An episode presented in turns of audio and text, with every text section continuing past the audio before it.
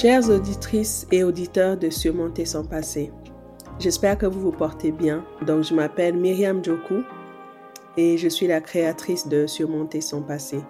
Donc, après six épisodes maintenant, j'aimerais vous proposer un épisode où moi-même je suis interviewée dans un autre podcast, le podcast de euh, Paula Alphonse. Paula, elle est conférencière, elle est coach, facilitatrice de d'ateliers elle est écrivaine, elle est beaucoup de choses. C'est une femme incroyable et euh, elle m'a invitée sur son podcast il y a une année maintenant et où j'ai raconté mon histoire. Voilà, j'ai raconté mon histoire et je trouvais que ça pouvait comme euh, expliquer la raison euh, de ce podcast, la raison d'être, ma passion pour ces conversations que j'aurais aimé avoir plus jeune ou ou juste avoir tout court dans ma communauté, dans ma famille, avec mes amis. Donc, j'espère que ça vous apportera. C'est voilà, c'est mon parcours à moi, mon enfance que j'ai vécu et comme quel impact tout ce que j'ai vécu a eu sur moi en tant que maman aujourd'hui de trois petites filles et comment je fais pour essayer de m'en sortir. Donc voilà, c'est voilà, c'est si vous avez comme des commentaires, des retours, des questions et tout, hein, vous pouvez toujours me joindre sur Instagram, sur Facebook, sur euh, YouTube. Hum, je réponds toujours. Et puis voilà, c'est vrai, j'ai la voix un peu rauque. C'est que j'ai j'ai eu Covid euh, il y a pas longtemps et voilà, j'ai la toux et puis la voix comme ça depuis. Donc, j'espère que ça va passer bientôt, mais ça n'empêche pas quand même qu'on enregistre des podcasts, comme vous voyez. Donc, euh, bah, je vous souhaite euh, une bonne écoute de cet épisode et puis euh, on se voit dans deux semaines. Voilà, merci.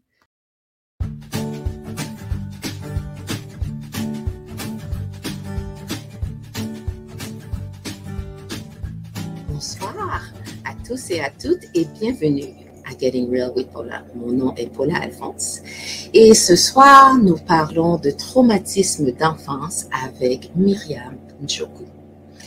Plus spécifiquement, comment peut-on minimiser les impacts négatifs de ces traumatismes d'enfance et éviter que ça vienne empoisonner autant notre futur que celui des générations qui nous suivent?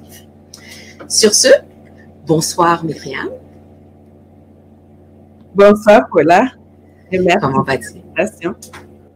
Merci, merci, merci. Ça fait plaisir. Avant de rentrer dans le vif du sujet, est-ce que je pourrais te demander de te présenter brièvement? Oui, alors je suis Myriam Joku, j'ai 37 ans, je suis maman de trois petites filles de 7, 4 et 1 an. Euh, j'habite à Gatineau depuis une année maintenant et je suis coach de vie. Euh, j'accompagne des personnes qui ont subi des traumatismes dans leur enfance ou dans l'âge adulte à les dépasser pour pouvoir vivre plus sereinement leur présent et leur futur. Merci beaucoup. Euh, je note aussi que tu n'as pas mentionné tes podcasts. Euh, ouais, parce qu'elle fait pas juste être maman puis être coach de vie, elle fait d'autres choses aussi. C'est vrai, c'est vrai. J'ai essayé d'être brève. En fait, j'ai un podcast qui s'appelle euh, Overcoming Your Story euh, justement qui parle de ces traumatismes subis dans l'enfance et comment euh, l'impact que cela a sur nous en tant qu'adultes et comment on peut les dépasser. Donc, une semaine, je parle sur un thème et la semaine d'après, j'invite un, invité à partager son histoire. Et donc, euh, c'est ça. Et je compte lancer ce podcast en français bientôt sous le nom de Surmonter son passé. Donc, voilà. Et j'ai écrit aussi, ah! j'ai un blog et j'ai écrit euh, mon autobiographie en même temps, donc tout ça. Ah! dit, hein, quand une femme veut, là, elle arrête pas, elle arrête pas. Là, je sais même pas comment elle se fait avec ses trois petits enfants là, mais comme on dit, chez nous, on dit ce que femme veut, Dieu le veut. Donc, si tu, est-ce que tu pourrais nous parler, parce que je suppose, je prends pour acquis que si tu choisis de parler de traumatisme d'enfance, il y a peut-être une histoire personnelle quelque part à, à, ce niveau-là. Oui. Alors, euh, pendant longtemps, je me suis tue parce que c'est ce que les traumatismes font à une personne. On se tait, on vit dans le silence. dans la honte, dans la solitude. On n'est pas vraiment avec les autres parce qu'on pense qu'il y a quelque chose qui ne va pas avec nous. Comme on est cassé, on est brisé de l'intérieur. Mais euh, j'ai commencé à parler le jour où j'ai compris que ce sont mes expériences qui, dans mes, durant des années qui m'ont mené à avoir certaines réactions, à avoir peur des gens, à, à ne pas savoir comment tisser des liens avec d'autres, à avoir des difficultés au travail. Et à partir de là, je n'étais plus en mode victime. J'étais maintenant en mode euh, comment guérir. Et tout ce que j'ai appris, j'aimerais transmettre ça aux autres parce que les traumatismes de l'enfance, c'est comme une, une, une, épidémie silencieuse en fait. Et ça nous impacte de manière euh, différente et on ne sait pas. Donc aujourd'hui, j'aimerais qu'on qu'on parle de ça. Donc moi, mon histoire, euh, moi je suis née au Cameroun, dans un village. Euh, ma mère était très jeune, donc elle a été mariée très jeune à mon père. Elle n'était pas au courant qu'elle allait être mariée. Donc mariée, euh, on est venu la chercher un jour à l'école, on l'a amenée chez mon père et on lui a dit que c'était son mari. Mon père avait déjà d'autres d'autres femmes, donc euh, et il a laissé beaucoup d'enfants. Donc quand ma mère a eu deux filles, moi et ma petite sœur, elle s'est enfuie. Quand ma mère s'est enfuie, mon père, il avait 18 femmes. Et quand mon père est décédé en 2005, il a laissé 76 enfants. 76. Oui, oui, oui. Donc, euh, oui, un départ euh, plus que compliqué, on va dire. Et euh, donc, à partir de là, jeune mère avec deux enfants qui n'a pas choisi. Donc, elle nous a laissés avec sa famille. Et ça a duré dix années plus de dix ans, où on a changé de, euh, de personne à personne qui prenait soin de nous et on a subi toutes sortes d'abus, toutes sortes de maltraitances. Euh, et euh, on dit justement, c'est tout ça a fait, a matérialisé en moi le, le sentiment que je n'appartenais même pas, à, je n'appartiens pas à une communauté, je n'appartiens pas à une famille, une solitude en fait dans l'âme. Et comment je m'en suis sortie, c'était grâce à l'école en fait j'ai étudié à l'école parce que j'étais bonne élève. Ça me donnait le sentiment que euh, je valais quelque chose. Je me valorisais par l'école. Donc, quand j'étais à la maison, je, je, subissais des abus. J'allais à l'école, j'étais bonne à l'école, les autres me respectaient et ça me donnait de la valeur. Mais en anglais, on appelle ça un coping mechanism. Une fois à l'âge adulte, ceci ne marche plus. Ça devient un frein parce qu'on on ne guérit pas et une fois que j'ai fini l'école, eh ben là, c'est devenu très compliqué parce que je suis tombée dans une grave dépression puisqu'il n'y avait plus l'école. Qui, qui suis-je? Myriam a dit, who is Myriam? Ben, je ne savais pas. Voilà, je ne savais pas. Donc, ça, ça a été un long chemin pour commencer à comprendre qui je suis. Et euh, parce que dans mon parcours, dans les abus, j'étais très parentifiée. Ça veut dire que à 8 ans, je cuisinais, je cuisinais, je nettoyais, enfin, je faisais que ça. J'avais des tâches tout le temps. Je m'occupais de ma sœur. Euh, comme à 12 ans, je, peux vous donner une journée type de ma vie quand j'avais 12 ans. Donc, je m'occupais déjà de ma, de ma petite sœur. J'étais comme sa mère. Et ça aussi, ça a gâché nos liens parce que pendant longtemps, on a eu ce, ce décalage où j'étais comme la mère. Et du coup, on ne pouvait pas être sœur, on va faire du shopping parce que j'étais celle qui lui disait, tu fais les devoirs, tu fais ça. Donc, euh, donc il y a des dommages à, différents niveaux. Mais euh, une journée de ma vie quand j'avais 12 ans, c'est je me lève à 5 heures du matin, je, je balaye la cour, je lave le sol euh, du salon et des chambres, je fais la vaisselle, ça c'était la tâche de ma petite sœur, mais elle faisait pas et je voulais pas qu'elle se fasse battre, donc je faisais la vaisselle à sa place. Et là, je me préparais et j'arrivais à l'école en retard. Et quand je revenais l'après-midi, soit la maman chez qui on habitait, elle avait cuisiné. Du coup, je ne cuisinais pas, je mangeais et j'allais vendre dans son bar. Ou si elle n'avait pas cuisiné, je cuisinais pour dix personnes. Je mangeais, je vendais dans son bar, d'abord dans la cour où euh, elle vendait du vin de palme. Et le soir, dans son bar, et euh, jusqu'à minuit, je fermais le bar à minuit. Donc, à 10 heures du soir, je m'asseyais de, derrière le, le comptoir et je, je, sortais mes livres. Donc, il y avait des personnes, les soulards qui criaient, la télé qui, qui euh, balançait la musique derrière moi et moi au milieu en train d'essayer d'étudier Donc, c'était comme ça mes journées. Et, et cette vie-là, que je vous dis, ça a duré trois ans, par exemple. Donc, à un moment donné, ma mère vient nous chercher, on arrive en Europe. Donc, elle est mariée à un monsieur blanc. Et là, enfin, on se dit, parce que dans toute mon enfance, c'était le jour où je me suis réunifiée avec ma mère, ma vie va changer, je vais être bien, je vais être aimée, enfin. Mais en fait, cette mère n'a pas eu l'occasion d'être mère, qui n'a pas choisi et qui n'était pas là. Ben, le lien ne s'est pas fait. En plus, elle avait tellement raconté d'histoires parce qu'elle était aussi en mode survie à son mari qu'on ne, pouvait pas dire la vérité sur ce qui nous était arrivé. Donc, on était renvoyé à notre silence. Et là, ben, dans ce monde aussi, confrontation avec le racisme que je ne connaissais pas, je ne comprenais pas le concept du racisme. Euh, donc, déjà, découverte du racisme, ma mère ben, n'est pas Claire Huxtable comme j'aurais aimé qu'elle soit. Et euh, ce nouveau papa euh, je ne sais pas quoi penser de lui. Enfin, tout, tout change d'un coup comme ça. Et ce qui me restait, c'était l'école. Là, je me suis accrochée à l'école, euh, toutes mes forces. Voilà. Wow, wow, wow, wow. C'est intense parce que moi, moi j'entends juste l'aspect de ce que tu faisais à 12 ans. Euh, au Canada, tu sais déjà que ça fait longtemps que l'enfant aurait été enlevé des soins des parents, là, mais comme on dit, le Canada n'est peut-être pas le standard pour tous les pays, mais mm-hmm. c'est vraiment cet aspect où euh, comme tu dis, parentifié à un jeune âge, c'est comme si tu n'as jamais vécu ta jeunesse. Euh, c'est comme on dit, euh, tu sautais pas à la corde, tu, comme on dit, tu jouais pas dans la cour avec les autres amis ou quoi que ce soit. Là. Et ça, c'est un peu comme si on t'avait enlevé toute ta jeunesse.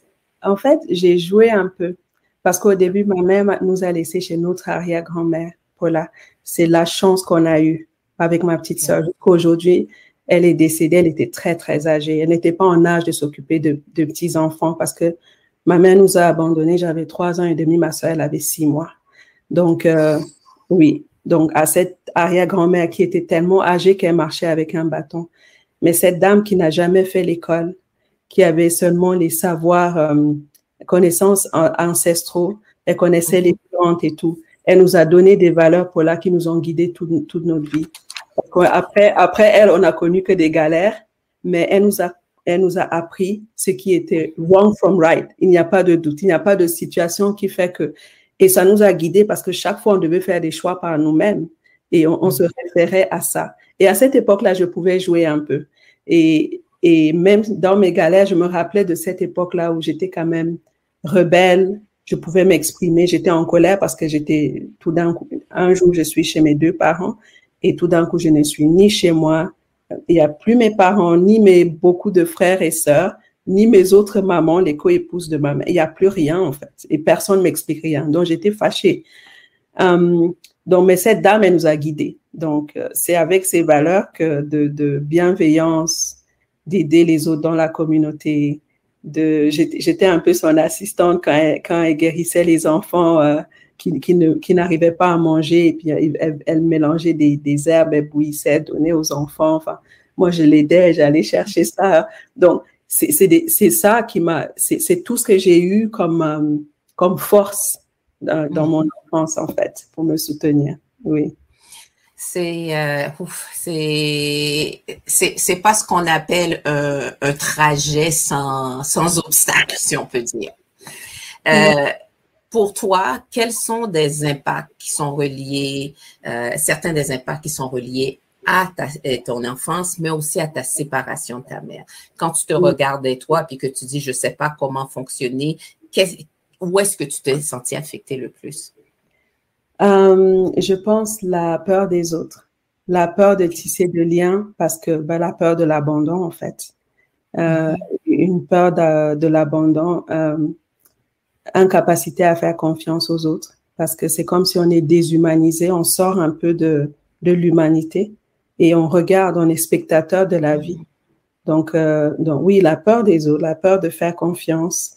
Euh, euh, l'estime de soi très, très bas en pensant que des choses bien ne peuvent pas nous arriver parce que euh, l'idée, c'était, je me disais que il y a forcément quelque chose de très mauvais en moi pour qu'il m'arrive toujours toutes ces choses à répétition. Je change de pays, de, de ville, parce qu'on a beaucoup déménagé au Cameroun même avant de quitter. Et chaque fois, c'était les mêmes choses. Et je me rendais compte en me comparant aux autres enfants que les autres ne vivaient pas la même chose que moi. Et donc, tout ça.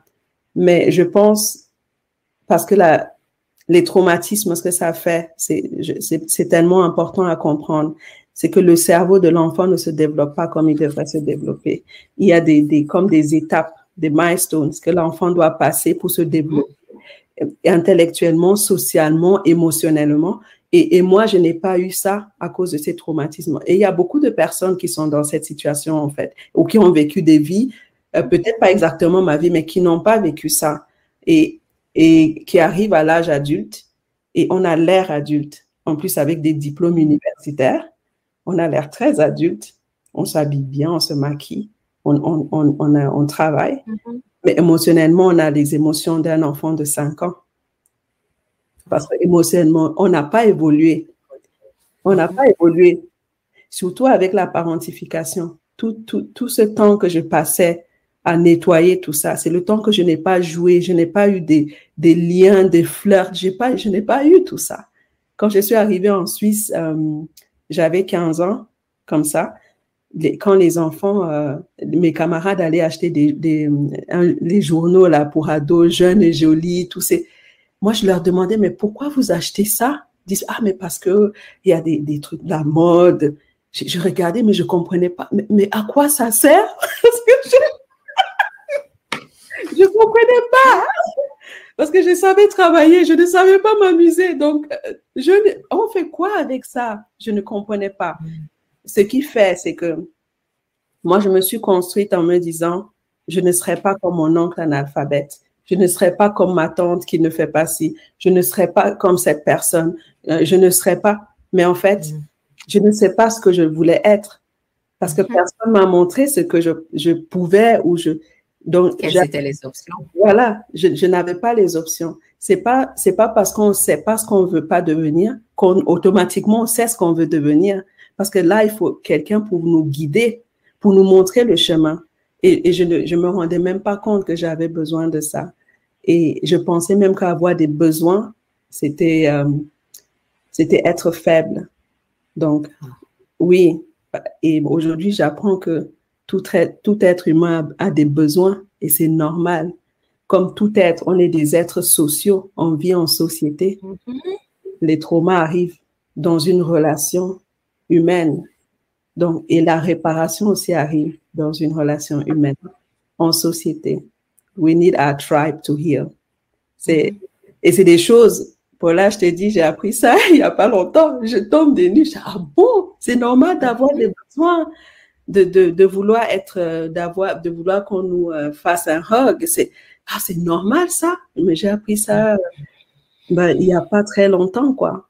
Donc, c'est, mon cœur de mère saigne à l'intérieur parce que je me rappelle, et puis je ne veux pas prétendre que, comme on dit, que mon enfance a été parfaite, je ne veux pas prétendre qu'il n'y a pas eu de, de petits traumatismes. Je pense que dans, tout, dans la vie de tout le monde, il y a des traumatismes.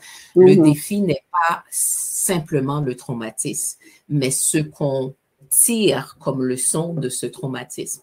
Quand mhm. on est jeune, quand on est enfant et qu'on ne comprend pas cette, certaines réalités, on a tendance à penser que c'est quelque chose qu'on a fait.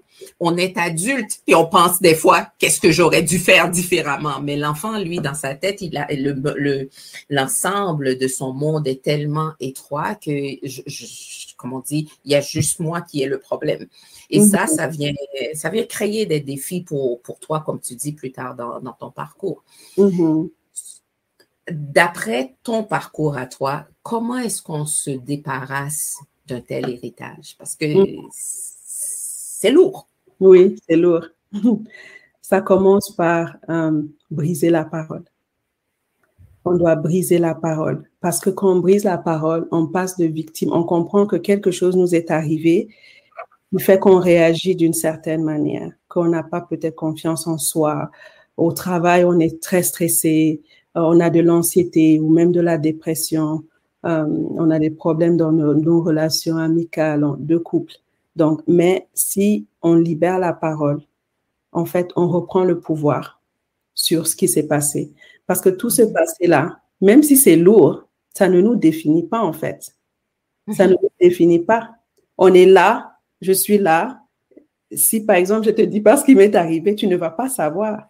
Je vais rigoler avec toi. Donc, ah tout a l'air normal. Et, comme on dit, je projette mon expérience sur toi, puis je me dis, ah ben, oh, tu as trois enfants, j'ai trois enfants, ça doit être comme ça. Donc, on fait tout simplement de la projection, mais on ne connaît pas jusqu'à ce que les gens nous disent ce qu'ils ont traversé. Et comme tu dis, si je ne brise pas le silence, ben c'est cet aspect où les gens continuent à, à interagir avec toi en prenant pour acquis que tu es similaire à eux et que tu as eu un parcours tout à fait, comment on appelle ça, anodin, comme nous tous, pour réaliser, oh non, non, non, ça c'était des montagnes russes, là, c'était pas hier. Parce qu'on on devient même expert avec une vie comme ça, à montrer aux autres qu'on va bien, mais vraiment mm. expert, à sourire.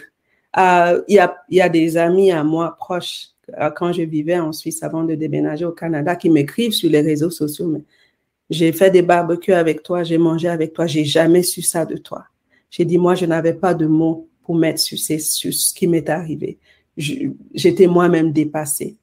Et quand on brise la parole, euh, on brise le silence, c'est, on se rend compte que, en fait, on peut se débarrasser de ça. C'est, quelque chose qui s'est passé, mais c'est pas notre faute, en fait. On, on brise aussi la honte et la culpabilité parce que c'est deux choses qui nous maintiennent dans la solitude et le silence. La honte et, la honte, en fait, tue parce que ça donne des maladies. Tout ce qu'on tait, quand je dis briser le silence, c'est pas aller prendre un mégaphone là et raconter à tout le monde. Bon, si on veut faire ça, ça va aussi. Mais ça peut être parler, se confier à un ami, se confier à un parent, une sœur, un thérapeute c'est juste ne pas garder ce secret dedans qui nous range, en fait. C'est, c'est, et quand, on va le dire, on va voir comment les autres réagissent et on va, on va comprendre que ce n'est pas parce que juste qu'on parle, c'est comme si ça nous définit, c'est comme une chape comme ça sur nous. Et quand on parle, en fait, ça, ça disparaît, le pouvoir de ça disparaît. Donc, c'est important de briser euh, le, euh, le silence. C'est important de, comprendre, d'essayer de comprendre comment ça marche, ces histoires, comment on peut réagir si on a une vie comme ça. Euh, surtout si on n'est pas en paix, on n'est pas bien, on cherche beaucoup de, de choses d'extérieur pour se valoriser. On n'a pas la paix intérieure. Souvent, c'est ça, en fait. Et on a, on a, dans mon parcours, c'était toujours ce besoin de, achievement. Il me faut toujours le, l'autre diplôme et l'autre diplôme et l'autre job et, et tout ça et tout ça. Mais c'était pour montrer au monde que j'étais. Que tu avais de la valeur. J'avais de la valeur. Mais à mes yeux, je, je, je, je, je n'avais. J'étais pas capable de le voir. C'est ça. Et finalement, quand j'ai brisé le, le, silence, je me suis dit, mais même les jobs que je faisais, c'est pas ce que j'aimais faire. Moi, j'aime bien faire travailler avec les personnes. Mais jusque-là, je, je, faisais quelque chose qui, paraissait bien sur papier. Comme ça, les autres, ah waouh, elle a été à telle école, ah waouh, elle a travaillé dans la banque privée, elle... dans des choses pour impressionner les autres, mm pour masquer en fait. Mais en fait, on n'a qu'une vie. voilà, on n'a qu'une vie. Tu es d'accord, hein? Mm-hmm. Ça, on fait, on fait. Et, et, c'est quelque part, je t'entends euh, parler, puis c'est dans le sens, tu vivais comme dans un moule, comme dans un carcan qui te, qui te donnait euh, l'image que tu pensais qu'on attendait de toi. Parce que c'est pas, c'est pas comme si qui que ce soit t'avait dit, écoute, moi là, parce que tu sais, il y en a des parents qui vont dire, si t'es pas médecin là, moi je veux rien savoir d'autre. Mais, tu sais, comme on dit, il y a toutes sortes de traumas, puis certains sont, comment on appelle ça, euh, les attentes des fois de notre entourage elles-mêmes peuvent être un, un, poids lourd à gérer, mais en mm-hmm. même temps, c'est cette partie tant que je n'arrive pas en tant qu'individu à retrouver mhm. ma propre voix, euh, c'est les autres qui me contrôlent. C'est ça. C'est ça. Donc, tant que les autres te contrôlent, il n'y a jamais ce sentiment de confiance en soi, mais il n'y a jamais non plus ce sentiment d'être accepté. Parce que dans ta tête, je, je fais ce qu'on me demande. mais personne ne me connaît vraiment. Donc, ça veut dire, ils, ils ne m'aiment pas vraiment. Ils peuvent pas m'aimer, ils me connaissent pas. Ils ne me connaissent pas. Et avec le sentiment que si les autres nous connaissent vraiment, ils vont nous fuir. Parce que c'est ça aussi. Parce qu'à l'intérieur, je me dis, je suis pas aimable. C'est ça. Comme on dit, il n'y a personne qui pourra me voir et puis se dire, oh mon Dieu, mais ça, c'est une belle personne. Elle a, elle a, comme on dit, elle a quelque chose que j'aimerais. Non, comme on dit, je projette l'image parce qu'à l'intérieur, je ne sens pas que j'ai assez pour, euh, pour, être. C'est exactement ça. C'est, et en fait, on ne vit pas sa vie. On vit la vie selon les autres on prend des décisions parce que, ah, mais telle tante, qu'est-ce qu'elle va penser si je divorce? Ah, telle personne, qu'est-ce qu'il va penser si je, je laisse pas tomber ma carrière d'avocate alors que je, tous les jours, je pleure avant d'aller au travail? Des choses comme ça, en fait. On, on ne vit pas sa propre vie parce qu'en fait, on ne Parce que tu n'es pas bien dans ta peau. On, on ne se connaît pas, on ne on connaît même pas les valeurs qui régissent notre vie. Qu'est-ce qui est le plus important pour nous? Euh, comment j'aimerais vivre ma vie en fait. Et, ça, mhm. c'est pour ça qu'il faut vraiment euh, avoir ce, prendre conscience en fait et, et chercher de l'aide. Parce que quand, on brise le silence, on prend conscience, on, s'autorise. En tout cas, j'aimerais bien que les personnes s'autorisent à chercher de l'aide. Ça peut être euh, avec un coach, ça peut être avec un thérapeute, ça peut être même avec quelqu'un de confiance, de pouvoir juste parler. Mm-hmm. Et dans mon parcours, après, je ne sais pas comment euh, c'était pour toi, mais on n'a jamais, on m'a jamais parlé de sentiments. Donc, on m'a, on m'a jamais appris, par exemple, à, à, réguler mes émotions ou à accueillir mes émotions. Ça, c'est des choses que j'ai dû apprendre moi-même. En tant qu'adulte. Oui, en tant qu'adulte. En tant mm-hmm. qu'adulte. Et je voyais comment j'avais de la peine dans mes relations. Et, là, bon, après, je me suis dit, il y a quelque chose quand même qui ne va pas. Je peux pas toujours dire parce que quand on ne prend pas conscience, on pense que c'est la faute aux autres. Tellement ça, oh, c'est parce qu'elle a fait ça. On projette, on n'est pas bien. Dès que mhm. quelqu'un ne répond pas comme on veut, c'est la fin du monde et tout. Mais quand, quand on, prend, on fait ce travail de se libérer de ces traumatismes, si quelqu'un ne répond pas, on va se dire, il y a plusieurs possibilités. Peut-être la personne est fâchée, effectivement, mais peut-être la personne est juste occupée, la personne répondra plus tard. On est, en paix. On est en paix. On n'est pas, on n'est pas anxieux par rapport à, toutes les réactions que les autres pourraient avoir. C'est ça. Quel a été pour toi le point tournant? Le point tournant a été euh, quand j'étais enceinte de ma troisième fille. Euh, j'avais des difficultés avec ma chef. Euh, au travail, en fait, je ne mettais jamais de balises. Je me faisais toujours avoir. Donc, j'allais toujours sur des postes pour lesquels j'étais surqualifiée parce que je me sentais pas euh, qu'on allait m'accepter pour les postes pour lesquels j'étais qualifiée. Donc, je prenais toujours les postes pour lesquels j'étais surqualifiée. Mais souvent, mes employeurs savaient que, en fait, they were getting a good deal, que, que j'allais travailler plus que, que je voilà, donc j'arrivais sur le poste et on me donnait beaucoup de responsabilités. Et moi, je ne savais même pas que je pouvais dire, mais non, mais ça ne correspond pas à mon cahier de charge. Moi, je prenais tout ça et je travaillais, je travaillais, je travaillais. Et quand je voyais que, je, à un moment donné, je me rends compte qu'il y a une dynamique où je me fais exploiter, là, j'entre en rébellion. Mais c'est pas, c'est pas ça. Et puis, c'est la rumination, non? Donc, je vais au travail, mais je rumine, je ne suis pas bien. Donc, je vais voir une thérapeute J'étais enceinte, je vais voir une thérapeute et c'est elle qui m'explique. Donc, on discute. On s'est vu une seule fois. Elle m'explique, elle me dit, mais de ce que vous me racontez, il vous est arrivé des choses qui font que vous réagissez comme ça. Parce que, par exemple, un des, une des réactions des traumatismes, c'est la peur de l'autorité. Donc, on a peur des personnes, des personnes dans l'autorité parce que, ben, on avait une, une relation compliquée avec des parents quand on était enfant et impuissant. Mhm. Adulte, en fait, on reproduit ça si on ne se rend pas compte, en fait. Mhm. On reproduit ça même au travail. Donc, elle m'explique euh, par rapport à la peur de l'autorité que je ne mets pas les balises et je me fais exploiter. Et que c'est des, conséquences des traumatismes que j'ai dû vivre. Elle me donne des, choses à lire, donc un livre qui s'appelle Trauma and Recovery d'une professeure euh, de Harvard qui s'appelle Judith Herman. Et quand j'ai lu ce livre-là, je me dis, oh, donc en fait, c'est pas moi. Hmm. Donc en fait, c'est la conséquence de ce que j'ai vécu. Dans tout ce temps que je pensais que vraiment Je peux pas laisser les gens voir. J'ai tellement honte. C'est la conséquence de quelque chose. Et en fait, l'espoir, c'est que you can do something about it. On peut faire quelque chose. On peut changer, on peut décider aujourd'hui de faire le travail. C'est, ça prend chaque personne pour guérir des traumatismes. Ça sera un chemin, euh, comment on dit, individuel, dans le sens où mm-hmm. on prend les choses, euh, on réagira euh, individuellement à ce qui nous arrive, n'est-ce pas? Tu vas réagir différemment, moi je vais réagir différemment. Donc j'aurai besoin de différentes choses et toi tu auras besoin de différentes choses. Moi, ce qui m'a aidé, c'est, je suis en thérapie, je le suis toujours. J'ai une thérapeute euh, extraordinaire, elle m'aide à comprendre des choses euh, vraiment incroyables et ça m'aide à avancer. Je me sens de, toujours de mieux en mieux dans ma vie. Mm-hmm. Je fais aussi de la méditation pour m'aider à m'ancrer dans le présent parce que j'aimerais bien mm. de mes enfants.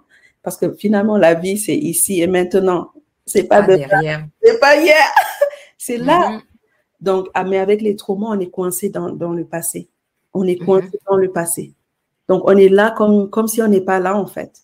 Donc, je, je fais tout ce qu'il faut pour euh, m'ancrer, pour euh, remarquer, euh, je sais pas, un oiseau qui vole, euh, mhm. le lapin qui, qui sautille dans mon jardin, enfin des, petites choses comme ça en fait, mhm. pour être présente. Aussi du sport, parce que les, les, les blessures traumatiques ne se, ce n'est pas seulement la mémoire, n'est-ce mhm. pas, traumatique, c'est aussi dans le corps. La mémoire, c'est aussi dans le corps. La mémoire, ce qui nous est arrivé, c'est dans le corps. Et parfois, qu'on n'arrive pas à dire ce qui nous est arrivé, le corps s'exprime.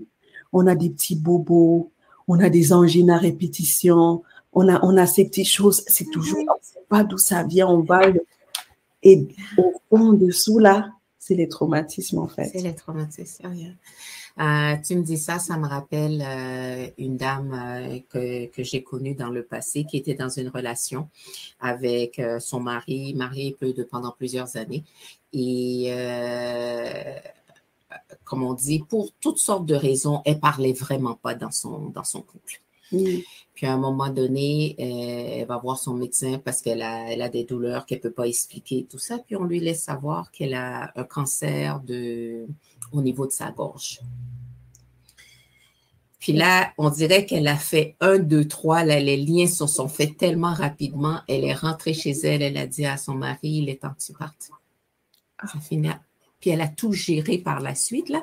Mais c'est parce que elle dit, ça fait des années que je ne dis pas ce que j'ai à dire parce que dans sa tête, j'ai pas, comment on j'ai pas le droit, c'est pas, euh, comment on dit, c'est pas la, réaction d'une bonne femme de, de, maison, donc toutes sortes de choses. Et ça, comme tu dis, c'est ce transfert dans ton corps. Et euh, comme on dit, si on veut que qui que ce soit qui nous écoute aujourd'hui saisisse, c'est cette partie nos, nos blessures corporelles ou bien nos, euh, nos bobos ici mm. et là, je comprends pas, j'ai toujours mal à tel endroit, il y a telle situation qui arrive, puis là, tout d'un coup, j'ai une tension entre les épaules. Toutes ces histoires-là sont reliées à des souvenirs souvent. Et si je ne vais pas chercher, ben là, mm-hmm. ça va créer parce que tout n'est pas géré par les médicaments. Les médicaments mm. soulagent, la, soulagent les symptômes. Mais ça ne soulage pas, ça ne vient pas gérer les problèmes que tu ne, auxquels tu ne fais pas face. Ça mhm. finit là, là. C'est les problèmes, les réalités que tu, que, que en toi, tu n'arrives même pas à accepter. Oui, oui. Oh, mon Dieu. Si tu pouvais utiliser trois phrases pour résumer les apprentissages que tu as fait euh, reliés à ton enfance, mhm. quelles seraient ces trois phrases-là? Hmm j'ai appris à être euh, vraiment empathique. J'ai beaucoup d'empathie pour d'autres personnes. Je ne juge pas les gens. Je, je vois, je vois d'où viennent les personnes. Même, même quand je ne suis pas d'accord, j'ai beaucoup d'empathie et ça vient de, de mon enfance. Um, j'ai aussi été aidée par euh, des amis, des voisins, la communauté. Donc, je sais pas, j'ai beaucoup de gratitude pour ces personnes qui savaient pas que peut-être en me donnant euh, euh, l'épi de maïs qu'ils m'ont donné, mais en fait, c'était mon seul repas de la journée. Donc, j'ai, oui, mm-hmm. j'ai beaucoup de gratitude euh, pour des personnes qui sont gentilles. Ça, ça me touche toujours. Même des fois, on se, on se dit c'est normal. Non, non, ça me, je dis toujours merci mm-hmm. parce que je, je reçois les, des, même des petites choses avec beaucoup de gratitude. Um, ça m'a aussi laissé avec um, une résilience et une, uh, comment dire, un focus pour, uh, comment, comment, comment, comment te dire, depuis l'enfance, j'ai une idée de ce que je veux faire de ma vie. Même si je ne sais pas, je me laisse guider par l'univers, par mon arrière-grand-mère, je laisse les choses venir. Je crois que les choses vont prendre leur place comme elles doivent Et mm-hmm. quand, je dois comprendre quelque chose, je vais comprendre cette chose-là. Mm-hmm. Ça va mm-hmm. transformer sur le pas à prendre pour la suite. Donc, je me fais plus du souci de ah mais il faut il faut que je sois là à tel âge. Non, je, je, ne me fais plus du souci sur ce que je dois être, ce que je dois achieve. Non, je ne me je sais que les choses vont se mettre en place. Je travaille pour et je ne me stresse plus pour, euh, pour le résultat. Et j'essaie de profiter de la vie parce que je, trouve que je suis chanceuse d'être là et de raconter cette histoire, d'avoir cette discussion avec toi. Euh, et puis voilà, c'est ça. Moi, ce qui m'épate quand je te regarde, euh, parce que je connais toutes sortes de gens qui ont eu des, traumas, qui ont vécu des traumas, c'est que il se dégage de toi une, comment dire, une paix, un, sentiment de bien-être. Ça ne veut pas dire que tout est réglé, mais c'est dans le sens, tu ne ressembles vraiment pas à tout ce que tu nous parles. Et en même temps que tu le dis, on comprend que tu as cheminé dans ce parcours-là et que tu es à un point où, waouh, mm-hmm. ça va bien et je peux me permettre d'apprécier mon quotidien. Oui si je te posais la question, comment est-ce que ton parcours de vie mm-hmm. et les leçons que tu en tires pourraient être utiles à d'autres femmes ou d'autres individus?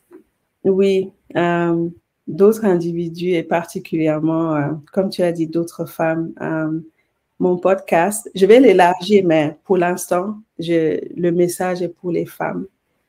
Je viens d'un contexte où les femmes sont mariées à 14 ans qui ne, elles ne vont pas à l'école. Il y a tellement de tabous, de dogmes, de choses qu'elles ne sont pas libres. J'aimerais qu'en entendant mon message, qu'elles sachent qu'on peut se choisir à tout moment. Elles peuvent décider mm-hmm. le jour où elles entendent ce message de dire, waouh, je vais me faire un travail sur moi-même pour comprendre pourquoi j'ai pas confiance en moi. Mm-hmm. Je vais choisir mon parcours. Je vais essayer de me comprendre je vais essayer de comprendre pourquoi j'ai ces émotions euh, négatives ou chercher de l'aide pour pouvoir comprendre. Parce qu'en fait, on mérite d'être bien, on mérite d'être heureuse, on mérite d'être euh, euh, vraiment heureuse comme tout le monde. On est né avec de la valeur. C'est ça, en fait.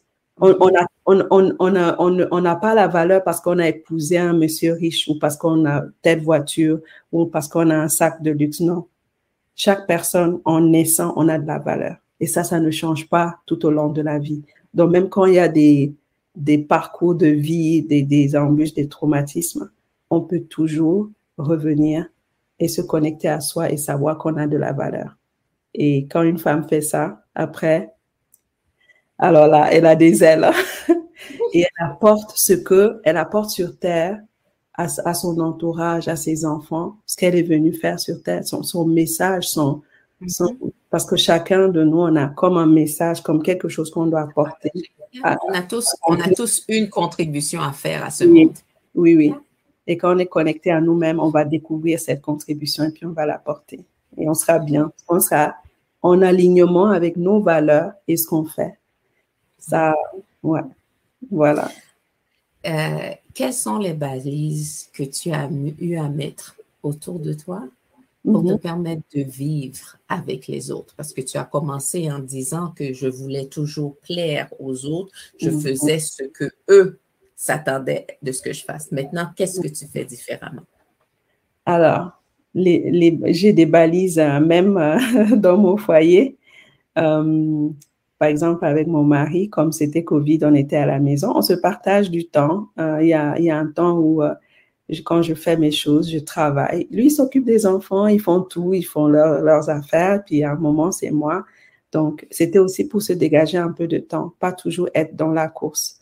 Parce qu'en s'occupant de soi, de moi-même, je peux être une meilleure mère, une meilleure femme, une meilleure.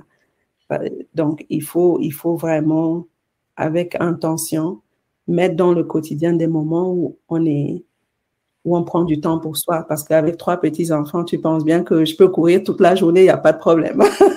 il y a toujours quelque chose, quelqu'un qui a renversé son jus, qui a versé des céréales par terre. Donc, on peut nettoyer, il faut faire des choses. Donc, mais il faut vraiment se dire non, maintenant, je vais m'asseoir, je vais me reposer un peu, je vais faire un peu de lecture, je vais écouter un peu de musique. Euh, donc, donc, dans mon foyer, j'ai je, ces balises-là. Et euh, je regarde aussi si j'ai quelque chose à faire et j'ai pas le temps de le faire. J'accepte que je n'ai pas le temps de le faire. Je vais déplacer, si je dois déplacer les choses. Avant, je m'autorisais pas. Oh, qu'est-ce que les autres vont penser? Ah, j'annule. Non, je leur explique ce qui se passe et je leur dis, on va faire une autre fois, je peux proposer une autre date. C'est des choses que je savais même pas. Donc, euh, et aussi, euh, je ne laisse pas des personnes déranger ma paix, en fait. Je ne, non, non, non, je, ne laisse pas des personnes. That's huge. Ah oui, je ne laisse pas des personnes déranger ma paix. Euh, si je vois qu'en fait, je suis dans, dans des relations même amicales, je trouve que ça ne, chaque fois, je ne me sens pas bien je vais essayer par mettre des balises. Et si ça ne marche pas, je vais me sortir de cette relation parce que mm-hmm. Mm-hmm, je, je, je, préserve ma paix et voilà. C'est, j'aide beaucoup. Mm-hmm. C'est énorme. Oui. Non, il faut qu'on se donne ce droit-là. Euh, surtout même, même dans ma famille, il y a, il y a beaucoup de personnes ne sont pas éduquées. Des fois, il y a vraiment des, des difficultés. Et moi, je refuse. Je dis non, moi, je, je ne veux pas parler à telle personne que je sais que c'est, je sais pas, un abuseur d'enfants. Non.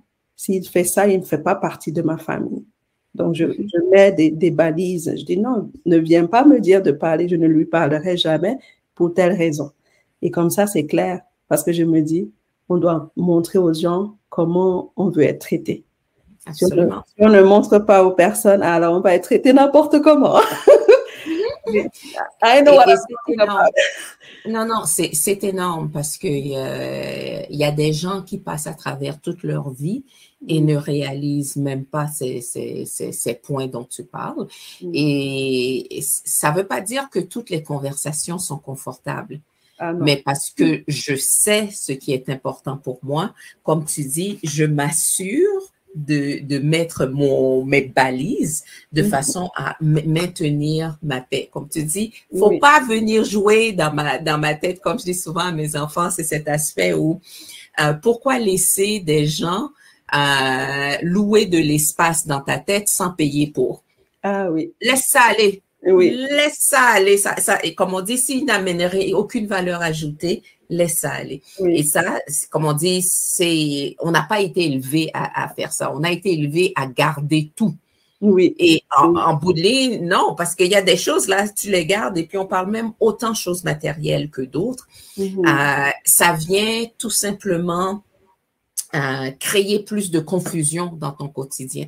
Donc, c'est à toi de pouvoir faire cette décision et de valider, OK, ça, tu sais quoi là? Merci beaucoup pour le temps que ça a duré, mais maintenant, au revoir. On passe à autre chose. On te dit, fais, fais la route.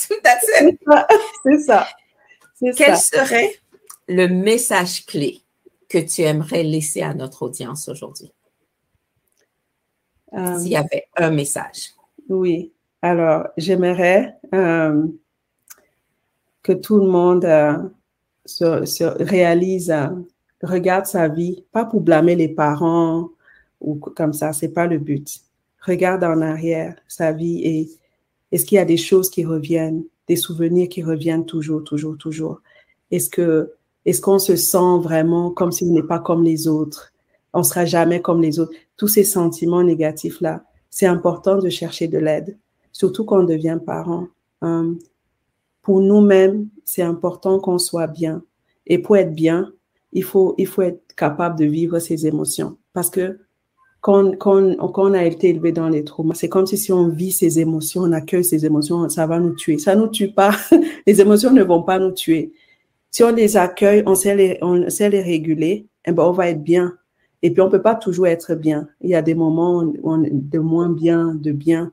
On accueille, on, regarde ce qui se passe, on respire et on laisse passer. C'est comme ça, c'est normal. Les émotions fluctuent. C'est comme les nuages. Des fois, le ciel est bleu, des fois, il y a plein de nuages.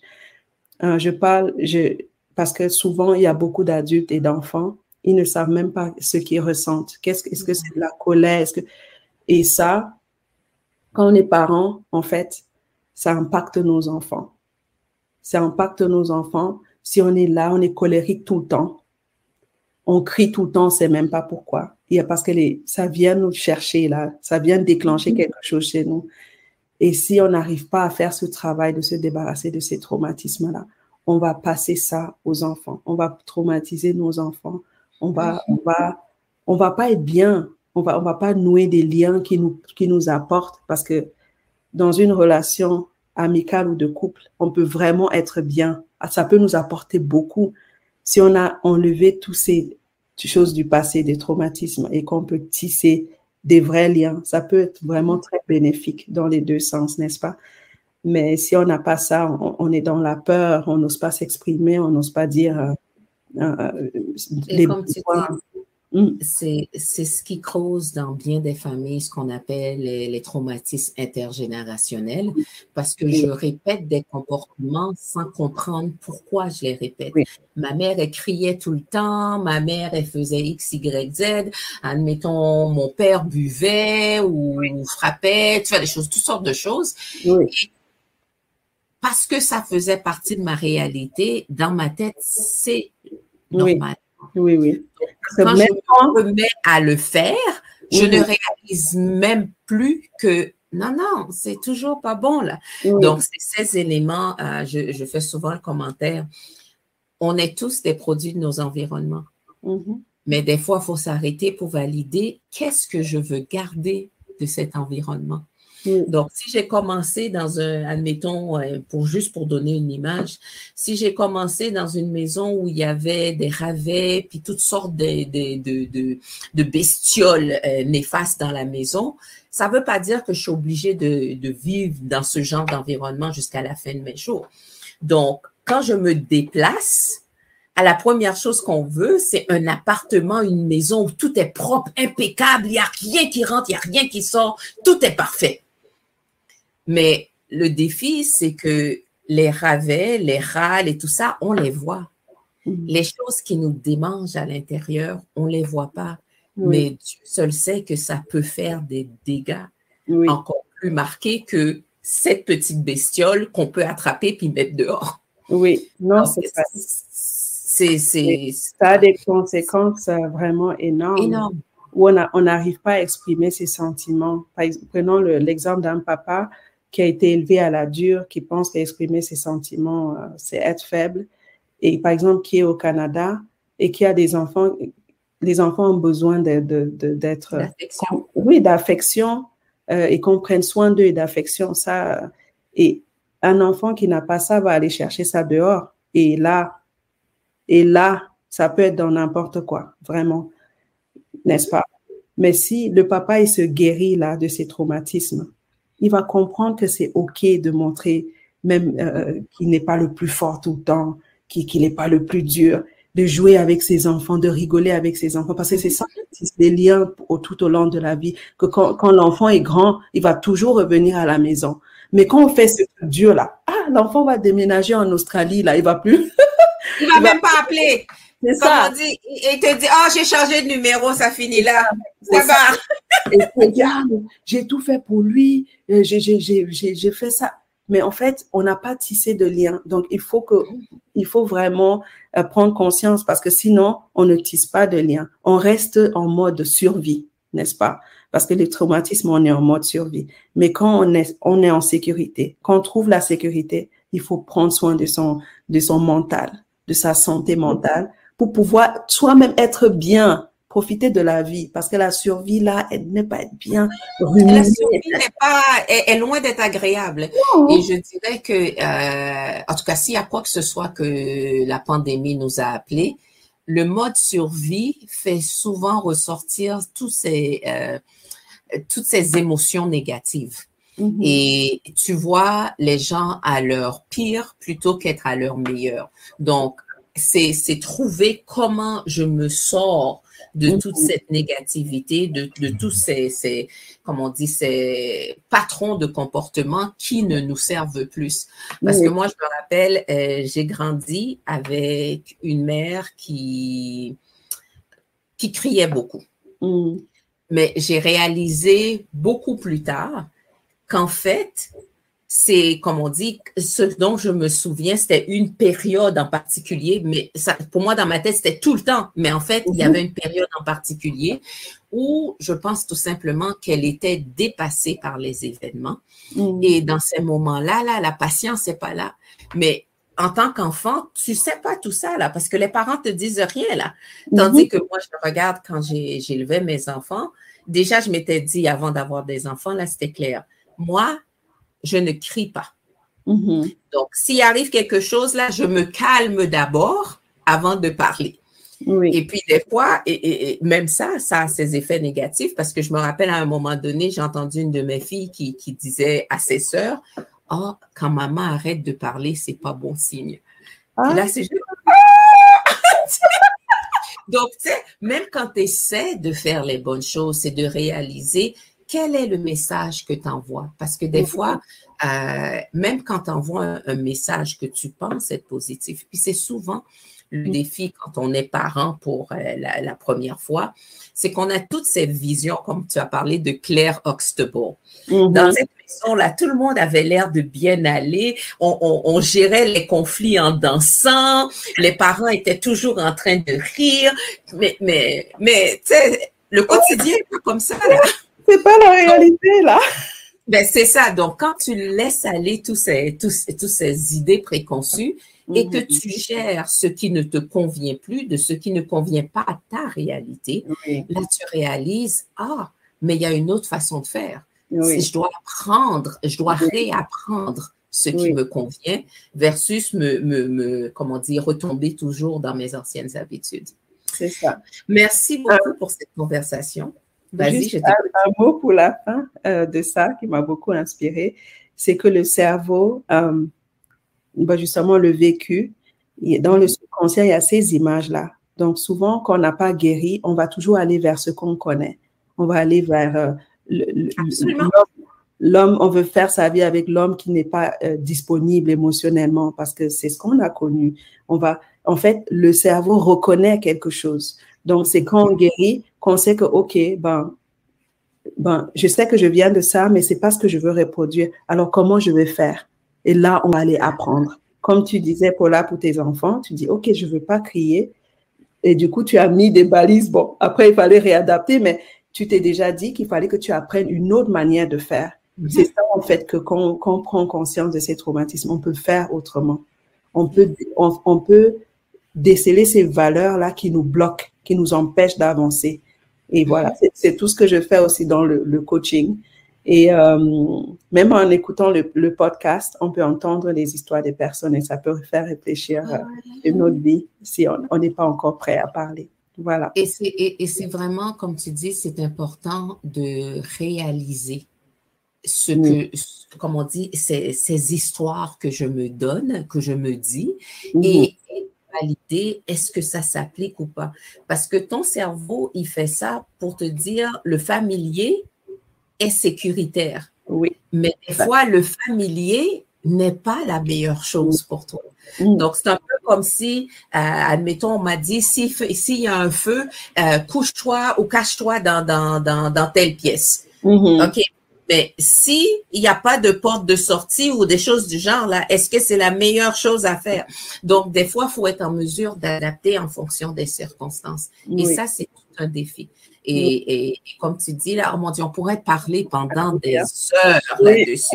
Et moi, Je jure, on pourrait se parler pendant des heures. Je vois l'heure et je réalise qu'il va falloir qu'on ferme cette conversation, qu'on mette, euh, comme on dit, euh, euh, comme on dit, une fin à ces.